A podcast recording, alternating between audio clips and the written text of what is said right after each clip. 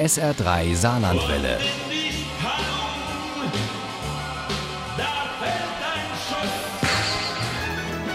Der Krimi-Tipp.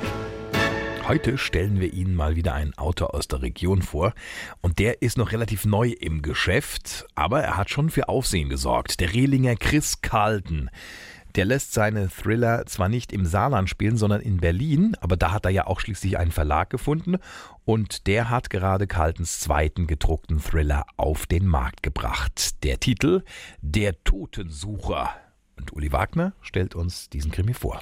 Der neue Thriller von Chris Carlton unterscheidet sich deutlich von den Vorgängern. Also das ist der Auftakt einer Reihe. Und neu ist auch, dass der Rehlinger mit Ermittlern arbeitet, mit dem Duo Adrian Speer und Robert Bogner aus der neu gegründeten Mordkommission zur Aufklärung besonders grausamer Verbrechen. Während Bogner eher hitzköpfig ist und auch gelegentlich mal eine große Klappe hat, ist der Adrian Speer eher zurückhaltend und in sich gekehrt was sicher auch damit zusammenhängt, dass vor zwei Jahren seine Tochter, die damals erst elf war, auf dramatische Weise entführt wurde. Und ihr Vater, der Kommissar, der musste das damals live am Telefon miterleben. Ich bin jetzt im Kleiderschrank, flüsterte Lucy ins Telefon. Gut so, sagte ihr Vater. Ich bin gleich da. Lucy erstarrte und konnte nicht anders, als mit zitternder Stimme ein qualvolles Papa ins Telefon zu wispern. Lucy, ich, im gleichen Moment wurden die Schranktüren aufgerissen. Lucy ließ das Telefon fallen und schrie so laut sie konnte. Das ist nun zwei Jahre her und seither gibt es kein Lebenszeichen von Lucy. Ist Speer ein Besessener? Ich glaube nicht, dass er ein Besessener ist. Ich glaube, er ist eher Vater. Sagt Chris Carlton, der diesen Adrian Speer geschaffen hat und der ihn gleich in den ersten Diensttagen mit einem grausamen Mord in einer Fabrikhalle konfrontiert. Vor ihnen, in etwa 50 Metern Entfernung, hing die Leiche eines Mannes kopfüber in der Luft. Der Tote ist der frühere Unterweltkönig Horst Rohkopf, den Speer noch von seiner Zeit im Drogendezernat kennt. Der Mund des Mannes wurde durch einen seitlich herausragenden Metallgegenstand mit scherenartigen Griffen offen gehalten. Aus der Mundhöhle ragte Stroh. Das hatte sich mit Blut vollgesogen, denn der Mörder hatte dem Opfer die Zunge abgeschnitten. Sollte da einer mundtot gemacht oder ein Verräter bestraft werden? Während die Kommissare grübeln, können wir in den Kopf des Mörders blicken. Alle 24 Stunden würde er töten, einen Schuldigen nach dem anderen. Nichts würde ihn davon abhalten.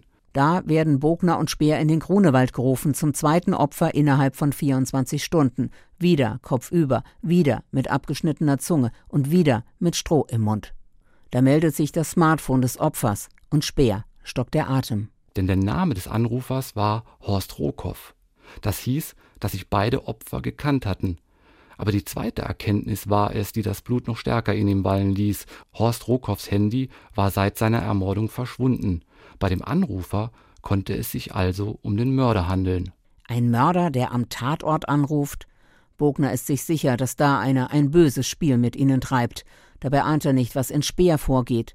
Denn dem hatte der Mörder gesagt, er solle sich doch mal die Fotos auf diesem Smartphone anschauen. Lucy war ein gutes Stück größer geworden, ihr Haar war länger und ihr Gesicht viel schmaler, aber es bestand nicht der geringste Zweifel, das Mädchen auf dem Foto war Lucy.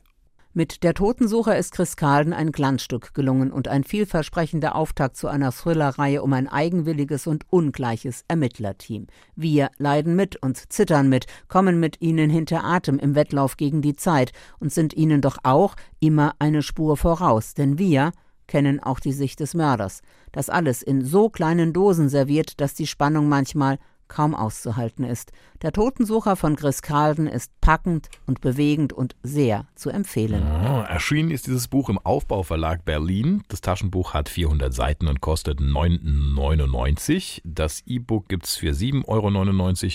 Wenn Sie gut aufgepasst haben und ein bisschen Glück, dann haben Sie die Chance, diesen Krimi zu gewinnen und zwar in einer handsignierten Ausgabe im SA3 Krimi Quiz in der kommenden Stunde. Und Sie können Chris Carlton auch bald live erleben, wenn Sie das möchten, bei der Abschiedslesung der Krimitage Saar. Die ist am 21. Oktober. Mehr dazu finden Sie im Internet auf sr3.de. Dort können Sie dann auch Tickets reservieren. Ohne Krimi geht die Mimi nie ins Bett. Für Mimi und andere Krimi-Fans. SR3 Saarlandwelle. Hören, was ein Land fühlt.